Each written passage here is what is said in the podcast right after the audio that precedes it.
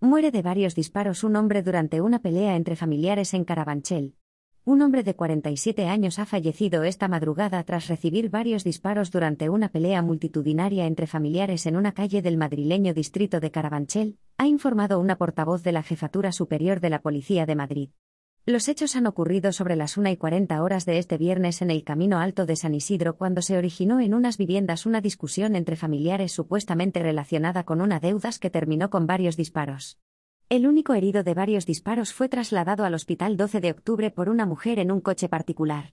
Como consecuencia de las graves heridas, falleció sobre las 3 de la madrugada. El grupo Homicidios de la Policía Nacional de Madrid se ha hecho cargo de la investigación del homicidio.